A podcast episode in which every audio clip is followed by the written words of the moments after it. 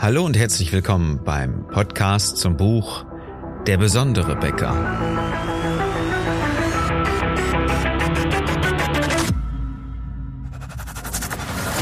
Mein Name ist Philipp Schnieders und als Unternehmer, Autor, Coach und Berater möchte ich dir in den nächsten Minuten helfen, deine Kunden und dein Team strategisch zu begeistern.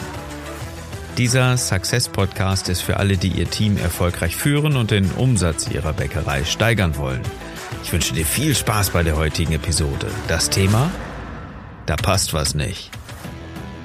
Und ich nehme dich mit ein paar Jahre zurück in meine Vergangenheit.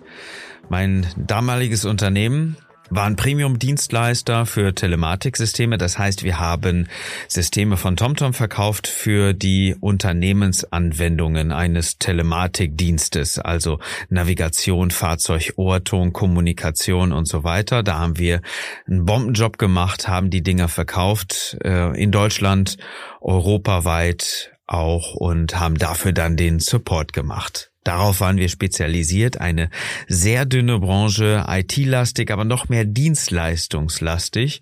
Und ähm, wie gesagt, da waren wir Profis, hatten ähm, ein Team mit über 20 Mitarbeitern, was ich da geführt habe und ähm, haben dann dementsprechend auch eine eine sehr große Servicemannschaft gehabt, einen äh, ein, also wirklich Profis, einen Bereich gehabt, der sich nur um den Support, nur um den Service, um Reklamationen beziehungsweise auch direkte technische, telefonische Anfragen mit dem Ticketsystem darum gekümmert hat.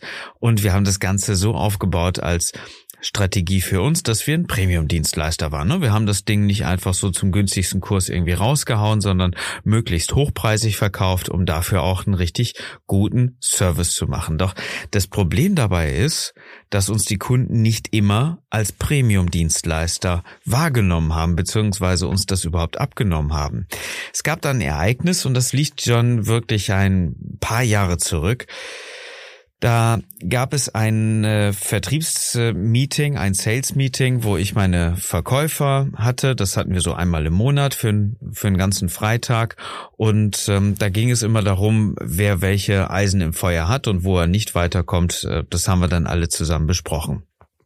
Und es gab die Situation, dass dann der, der eine Mitarbeiter sagte, der war noch recht neu dabei, naja, sagt er, ich habe einen, einen Kunden, da komme ich nicht so richtig weiter. Ähm, er sagt, er will das Ganze wohl haben, aber irgendwie wüsste er auch nicht, warum der Kunde sich da dagegen entschieden hat. Ähm, oder so richtig hat er sich noch gar nicht entschieden, aber er kommt nicht, er kommt einfach nicht weiter, sondern so eine Hängepartie dann dabei. Ich habe das Ganze zum Anlass genommen und habe den Kunden dann mal direkt angerufen und der Kunde sagte mir, dass er vom Produkt überzeugt ist, dass er das auch ziemlich gut findet, aber irgendwie ein komisches Gefühl hat. Irgendwas würde da nicht richtig passen. Okay, frage ich den Kunden, was meinen Sie denn, was passt da nicht? Wir haben ein, ein richtig gutes Produkt, wir haben auch eine richtig tolle Dienstleistung dahinter und wir haben uns Mühe gegeben, diese geniale, wirklich ausgeklügelte Dienstleistung zum vernünftigen Preis anzubieten. Was, was passt denn da nicht? Der Preis ist zwar ziemlich hoch, aber wissen Sie, Herr Schnieders, die Leistung, naja, wenn die mal so stimmt, dann passt das auch. Da frage ich, wieso, was heißt denn, wenn die mal so stimmt? Naja, wer Premium verkauft, sagt, er muss natürlich auch Premium sein und auch Premium darstellen. Und das Gefühl hätte er nicht. Also alles, was auf dem Papier steht, alles, was irgendwo kommuniziert wird, was man anfassen kann irgendwo in, in unseren Leistungen, in unserer Leistungsbeschreibung, das sähe alles top aus, aber er hätte nicht das Gefühl, dass wir in der Lage sind, dieses Niveau auch zu bringen. Das hat er mir dann erklärt, als wir wirklich tiefer ins Gespräch gestiegen sind. Ja, frag ich, warum sollten wir denn jetzt nicht das bieten, was wir da auch offeriert haben? Ja, sagt er, wissen Sie, ich ähm, bin ja jetzt in der Spedition und ich bin ja so autofokussiert äh, und da passt es einfach nicht, wenn Ihr Verkäufer mit dem Kia auf dem Hof fährt und Premium verkaufen will.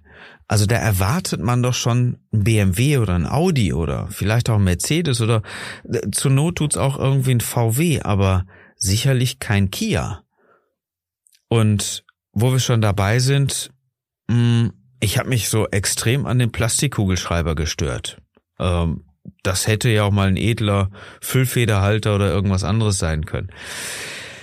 Naja, also mit anderen Worten, das ist alles nicht Premium und die Taten, die wir da gezeigt haben, haben unseren Worten widersprochen. Das war einfach nicht die gleiche Sprache. Wie es natürlich so ist, habe ich meinen Mitarbeiter in Schutz genommen und das war ja auch alles meine Entscheidung und die Kugelschreiber habe ich abgesegnet und die Autos habe ich selbst bestellt. Ich war erstmal total verwundert und auch, muss ich zugeben, verärgert, weil ich sogar stolz war darauf, die guten, günstigen Autos gekauft zu haben. Die waren nämlich richtig günstig und hatten auch keine Ausfälle großartig, waren, waren zuverlässige Fahrzeuge. Und da war es doch eigentlich egal, ob das jetzt Premium-Autos sind, die waren bequem, die waren, die waren besser ausgestattet als, als andere deutsche Hersteller zu dem Preis überhaupt liefern konnten, waren richtig klasse mit Rückfahrkamera und allem wirklich richtig gut ausgestattet. Ja, und da kann es doch eigentlich egal sein, wenn man nur nach der Marke guckt, das ist ja dann auch irgendwie blöd. Ähm, so war meine Entscheidung daher und ähm, da kann man doch auch wohl ein Kia für fahren. Naja, und so ein, so ein Auftrag soll wirklich daran hängen, ob ich jetzt einen, einen Kugelschreiber und ein Auto habe, was dem Kunden nicht gefällt. Äh, das bedeutet natürlich, dass ich die Kritik erstmal so richtig gar nicht an mich herangelassen habe. Ne? Das hörst du ja jetzt schon. Wenn der Kunde nicht will, dann soll er halt woanders kaufen, soll er doch irgendwo auf den Mitbewerber reinfallen, der, das wussten wir ja auch, ein, ein schlechteres Auto, ein besseres Auto fährt, aber einen schlechteren Job macht, so rum. Und ähm, ich war schlichtweg nicht bereit, die Kritik anzunehmen. Allerdings habe ich auch nicht verstanden, wieso der Kunde den Auftrag uns einfach nicht geben wollte. Die Preise passten ja und das angebotene, ähm, die angebotene Leistung waren ja auch völlig okay. Waren ja auch genau das, was der Kunde gesagt hat, was er haben will. Also wieso gibt er uns diesen verflixten Auftrag nicht? Den haben wir nämlich nicht gekriegt. Und der Grund ist ganz einfach, Kunden wollen eine stimmige Kommunikation. Sie wollen das passende Gefühl. Du kennst es der Kopf macht so wenig im ganzen Gefüge aus einer Entscheidung. Man sagt vielleicht maximal fünf bis zehn Prozent ist der Kopf beteiligt. Das andere ist so das Unterbewusstsein, also das Gefühl, die Magengegend oder das Bauchgefühl oder von Herzen, wo auch immer ähm, du dein Gefühl da so hast und ähm, was was du dazu sagst. Aber wenn da irgendwas nicht stimmt, und der Kopf sagt, naja, wieso? Die Logik ist doch da, ne? Das steht doch da, dass das die Leistung ist. Also entscheide dich doch jetzt dafür. Dann sagt aber vielleicht dein Herz, Bauch oder Magen, wo auch immer, nee, warte mal, Chef, da passt aber was nicht. Also Kunden wollen dieses passende Gefühl. Wenn sie das auf der anderen Seite das Gefühl haben, dass irgendwas nicht so ist, wie es sein sollte, ähm, dann, äh, dann kommen sie nicht in deine Bäckerei, dann geben sie nicht den Auftrag, dann ähm, können sie das auch in den wenigsten Fällen wirklich benennen und ziehen sich einfach zurück, kaufen woanders. Und das ist das, das Blöde daran, das, das Üble, denn normalerweise kann es dir keiner genau sagen. Ich hatte wirklich Glück, dass der Kunde mir das gesagt hat und das war auch wirklich so ein einfleischendes Erlebnis, dass der Kunde mir das gesagt hat. Auch wenn wir den Auftrag nicht bekommen haben, dieses eine Erlebnis mit dem Kunden zu telefonieren und das dann auch aus seinem Mund direkt zu hören und nicht von irgendjemandem anders, sitzt bei mir auch noch sehr, sehr tief. Denn das sagt dir normalerweise wirklich keiner. Ja? Der Verkäufer ist mit dem Kia vorgefahren und ähm, ich dachte die ganze Zeit einfach nur, wenn der, wenn der so viel Wert auf Qualität legt, ähm, ja gut, ja, hätte vielleicht ein deutsches Mittelklassefahrzeug sein können, aber das sagt dir keiner, ob das jetzt okay ist, ob das jetzt genau passt oder ob das einfach völlig widersprüchlich ist, was die Worte und was die Taten da miteinander kommunizieren, denn die driften vielleicht immer wieder auseinander, denn wenn Unternehmen nicht glatt kommunizieren, das habe ich da gelernt und ich habe wirklich sehr, sehr viel darüber nachgedacht, und es stört irgendetwas, dann kommen weniger Kunden. Das bedeutet natürlich, dass der Umsatz sinkt. Und keiner weiß genau wieso. Weil man es nicht weiß, weil man es nicht sagt als Kunde und der, der Vertriebler oder die Leute an der Kasse sagen, naja, wir hatten einfach weniger Kunden und der Bon-Durchschnitt sinkt bei dir vielleicht äh, und keiner weiß genau wieso, weil sie sich woanders einfach besser aufgehoben fühlen. weil sie woanders eine klare Kommunikation kriegen und da die Kommunikation noch einfach passt. Und das ist der Grund, weswegen wir unseren Kunden einfach helfen, die Berührungspunkte, die Kunden mit den Betrieben haben, systematisch zu prüfen und eine exzellente Kommunikation sicherzustellen, in der wirklich eine gute Botschaft kommuniziert wird und äh, Kunden auch erreicht werden mit einer Botschaft, die sie interessiert. Stell dir jetzt mal vor, du machst nur natürliche Backwaren. Ja, du hast die ganzen äh, Triebmittel und so weiter. Das hast du alles äh, Backmischung äh, und so weiter. Das hast du alles äh, mal irgendwann gelernt, aber rausgeschmissen. Okay? Dann nimmst du nur erlesene Mehlsorten, hast gute Rezepte, auf die du dich verlässt und alles ist so richtig toll, hast, hast gutes Wasser und wirklich nur natürliche Zutaten ohne ohne irgendwelche ähm, künstlichen Zusatzstoffe. Okay? Das schreibst du dann natürlich ähm, in dein Flyer, vielleicht auf die Homepage und auf Facebook. Das steht im Laden, ähm, irgendwo auf einer Tafel. Das steht einfach überall. Ne? So, so frisch gebacken, ohne künstliche Zusatzstoffe. Okay. Aber die Kunden nehmen es dir trotzdem nicht ab. Weil dein Laden vielleicht eine andere Sprache spricht. Auf jedem Tisch steht dann ein kleines Kunstblümchen, weil es ja einfach pflegeleichter ist und die Pflanzen in der Ecke sind auch nicht echt. Es äh, bringt natürlich viel mehr Arbeit, wenn du dann noch drei oder vier Niederlassungen hast. Wer soll sich um die Blumen kümmern? Dann ist es doch viel mehr praktisch, deine Kunstblumen, deine Deko-Pflanzen irgendwo zu postieren, die keine Arbeit machen und die sehen ja sowieso fast echt aus und das ist ja alles cool. Aber die Kunden merken das Ganze und die Schilder in der Theke sind aus Kunststoff. Ja, du kennst diese silberumrandeten. Und zum Kaffee gibt's dann äh, verpackten Kaffeeweißer aus dem Tütchen. Und das ist dann eine andere Sprache, weil du kommunizierst, dass du ohne künstliche Zusatzstoffe arbeitest und im Geschäft nutzt du sie. Und das ist eine andere Sprache, als ein natürlicher Laden einfach sprechen sollte.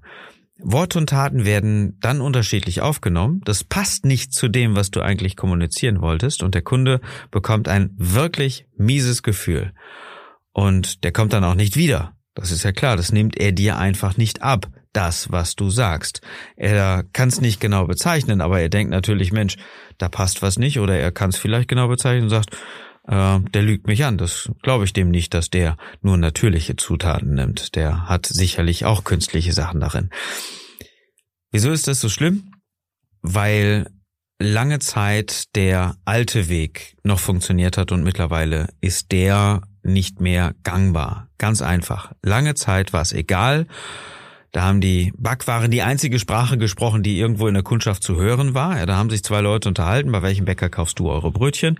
Naja, sagt er, wir kaufen bei Bäcker A, da schmeckt's uns besser. Ja, sagt der andere, wir kaufen bei B, weil die sind da ein bisschen knackiger und das mögen wir lieber. Und das, das war so, auf dem Niveau hat man sich unterhalten, ja. Inzwischen ist, spielt das einfach überhaupt keine Rolle mehr weil wir doch so viele Wettbewerber mit Geschmacksverstärkern noch haben im Discount-Bereich. Ja, das sind ja designte Industriewaren, die sollen doch genauso schmecken. Da hat das, das hat doch in vielen Fällen gar nichts mehr mit Natur zu tun, sondern ein designtes Produkt, was genau die Breite der Kunden am Gaumen so kitzeln soll, dass das Produkt möglichst häufig gekauft wird. Es ist doch klar, es geht nicht so sehr um den individuellen Geschmack, sondern auch die Breite und deswegen muss das Ganze doch schmecken. Dafür wurde es doch so produziert.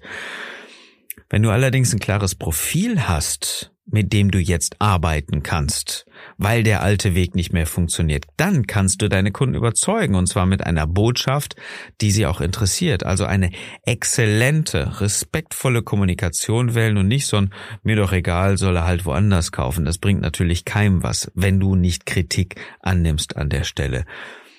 Das ist deswegen so schwer, genauso wie es mir früher ergangen ist und davor warne ich dich jetzt auch, sei nicht betriebsblind. Es sagt dir keiner. Die Kunden können es in den wenigsten Fällen in Worte fassen und du hältst lieber zu dir, zu deinen Entscheidungen. Das ist klar, denn deswegen hast du sie ja getroffen. Du hältst zu deinem Unternehmen und bist so häufig natürlich nicht in der Lage, es zu hinterfragen und festzustellen, dass es nicht wirklich funktioniert. Der einzige Weg ist klar, du brauchst eine, eine gute, solide, eine klare Botschaft, Was soll der Kunde über dich wissen und was soll er seinen Freunden erzählen? Was ist deine Botschaft, die dein Betrieb an jeder Ecke, mit jeder Kante, mit jedem Touchpoint, Brötchentüte, mit jeder Tafelaufschrift, mit den Sachen, die im Laden stehen, mit dem ganzen Interieur, mit der Gestaltung und so weiter? Was ist die Botschaft, die du deinen Kunden geben willst? Ist die erste Frage. Und das zweite ist dann, jeden einzelnen Touchpoint darauf ausrichten, wozu dient der Schritt oder diese Situation oder dieser Gegenstand und in welchem Zusammenhang wird er vom Kunden wahrgenommen. Was soll der Kunde dann denken und fühlen? Und letztendlich klar, erreichen wir aktuell das gewünschte Ergebnis oder was wird wie verbessert. Und das ist wirklich eine Sache, die darfst du bei jedem einzelnen Touchpoint machen mit jedem äh, mit jedem Fenster, was du irgendwo hast, äh, wo wo Kunden reingucken, was nehmen die wahr? Steht da eine Geschichte? Steht da etwas, was den Kunden zum Nachdenken anregt, oder ist das einfach nur so lieblos hingeklatscht, damit es möglichst dekorativ aussieht und nicht leer ist? Die Brötchentüte, das Regal, wirklich alles, die Kleidung und und und. Kunstblumen hatten wir jetzt vorhin schon oder echte Blumen.